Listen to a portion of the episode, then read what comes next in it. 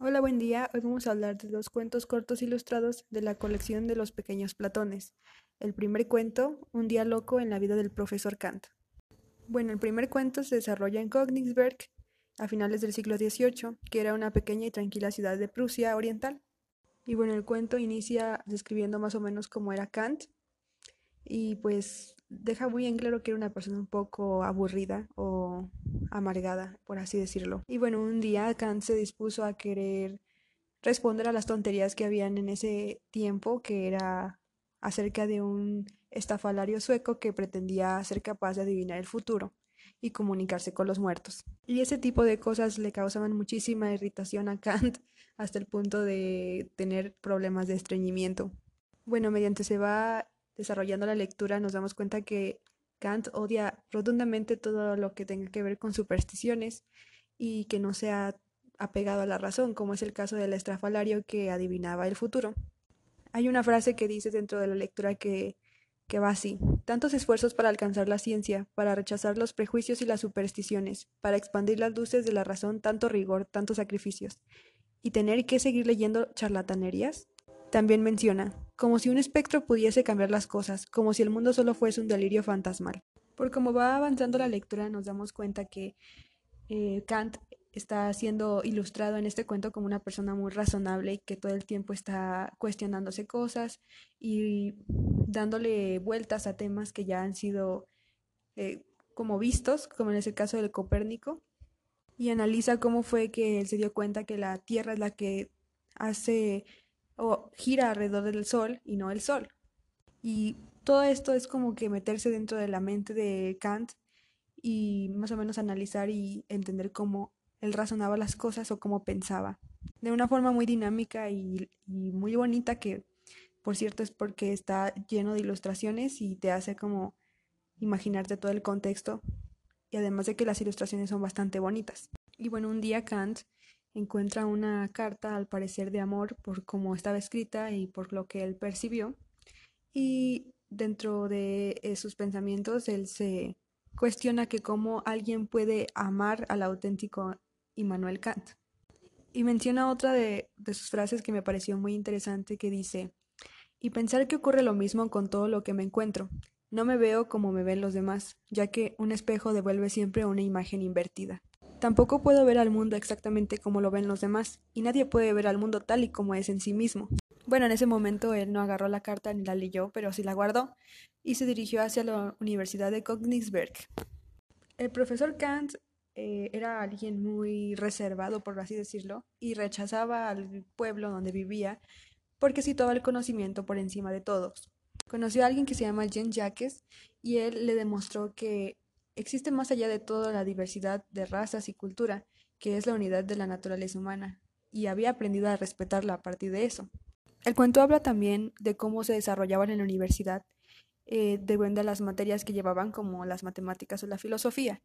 También hablan como de qué preguntas se planteaban al momento de estar dentro de esa clase de filosofía, como las clásicas de si existe el alma, si existe Dios, si el alma es inmortal, y son cosas que hasta la fecha los filósofos se siguen preguntando, y es interesante entender y saber esto de cómo funcionaban las escuelas y la Universidad de Kant eh, con estos temas y cómo los abordaban.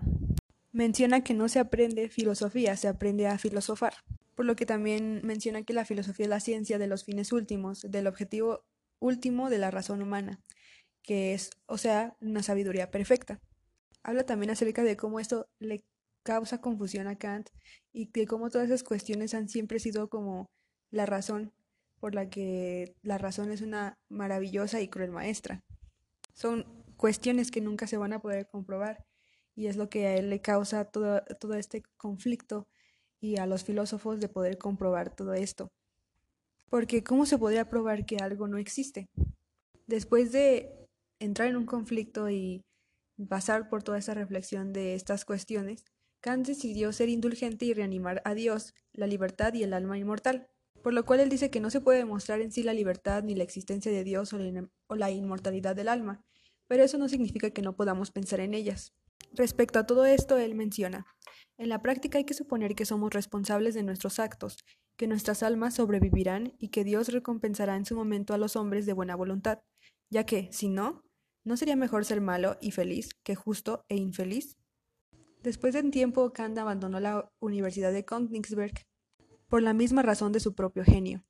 De repente la vida de Kant se había tornado melancólica y se dio cuenta que la filosofía no le haría feliz y que la felicidad no viene dada por el conocimiento.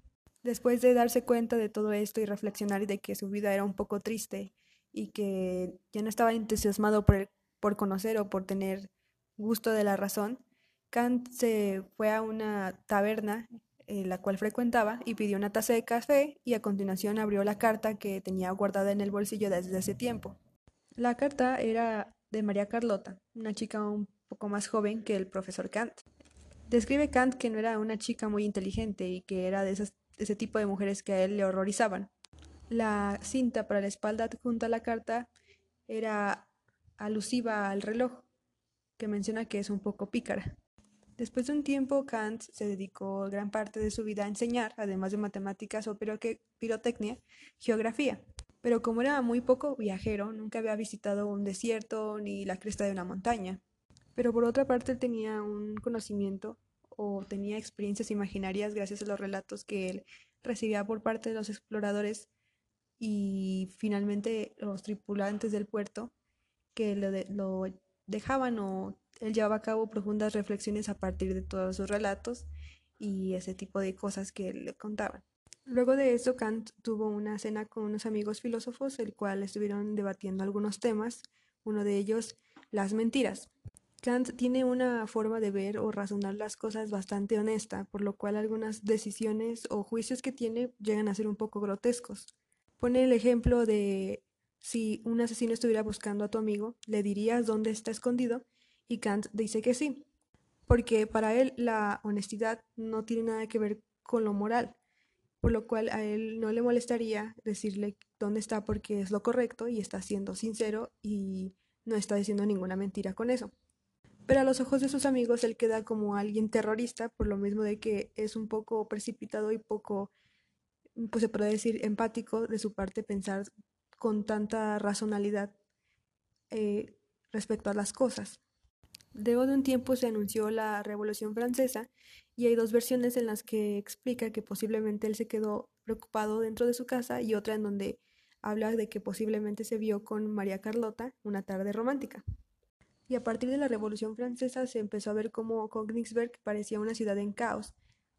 Empezaron a expandirse vapores tóxicos y empezaron a amontonarse nubes sobre la pequeña ciudad y parecía como si estuviera anunciando una tempestad aterradora. Y de paso el profesor Kant, ocupado en meditar sobre lo bello y lo agradable, hizo una reflexión que acabaría refundando la metafísica.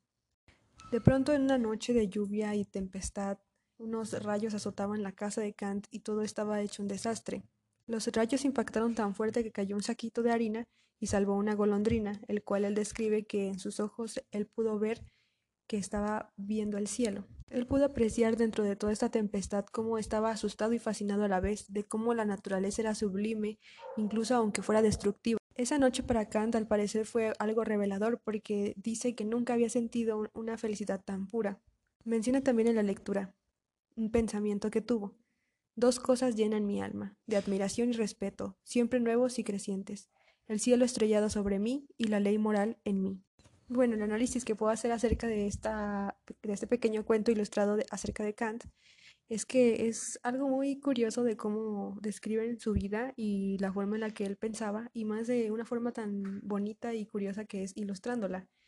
Y siento que hablar de esto como en forma de cuento o eh, haciéndote partícipe de la historia te hace entender y analizar de una forma más vasta todo lo que viene siendo su pensamiento, su análisis o sus puntos de vista en cuanto a algunos temas, porque te involucra en su historia, incluso te pone en contexto de lo que él vivió y toda este esa vida loca que él pasó para llegar a tener este tipo de cuestionamientos y posturas en cuanto a ciertos temas filosóficos. A mi parecer es un libro bastante bonito y ni se diga las, las ilustraciones son bastante útiles para entender o para imaginarte todo este contexto en su historia. Y bueno, el segundo libro ilustrado de la colección de los pequeños platones Se titula El genio maligno del señor Descartes, basado en las meditaciones metafísicas. Esta historia se desarrolla en una apacible noche de invierno de 1629 en Holanda. Se encontraba el señor Descartes frente a una estufa muy caliente, estudiando un libro acerca del mundo, acerca de la talla racional de los cristales y los meteoros. De repente, Descartes fue sorprendido por una sombra, la cual pertenecía a su compañero un genio maligno que maquinaba ilusiones. A partir de eso le empezó a caer en varias contradicciones y empezar a, a dudar acerca de lo que ya sabía. Y desde ese momento el señor Descartes dudaba. ¿No será que desde mi infancia he recibido una cantidad de falsas opiniones y las he tomado por verdaderas? Como cuando creía que el Sol giraba alrededor de la Tierra. A partir de eso le empezaron a surgir más y más dudas acerca de todo lo que él sabía, una de las tantas dudas que tiene Descartes durante la lectura que me pareció bastante interesante es esta. Si el cielo, el aire, la tierra, los colores, las figuras, los sonidos, si mis manos, mis ojos, mis sentidos, no son más que parte de un sueño, ¿de qué puedo tener absoluta certeza? Después de que Descartes empezara a entrar en duda con todo lo que sabía y a no confiar en nada de lo que ya había dado por sentado, empezó a, o más bien decidió empezar a desconfiar de las astucias de su genio maligno. Ya no se dejaría imponer ninguna evidencia, como si nada ni nadie existiese realmente. Baruch, que es el genio maligno, lo miró con soslayo y pensó que el señor Descartes solamente estaba muy solo. Después de un tiempo, Descartes se dio cuenta que para tener un punto fijo y estable, debe descubrir alguna cosa cierta e indubitable. Entonces él empezó con todo este esta búsqueda exhaustiva en buscar ese punto fijo, pero su, el genio maligno se las ingeniaba para hacer que él se equivocara continuamente y llenar su mente de quimera. A pesar de todas las trampas que le ponía el genio maligno, Descartes se dio cuenta que existía de verdad, puesto que era capaz de pensar en todo esto, por lo que llegó a la conclusión de que él piensa, luego existe. Eso sí que era cierto. A pesar de todas las trampas que le ponía el genio maligno, él pudo llegar a una conclusión y una absoluta certeza de que era un ser pensante.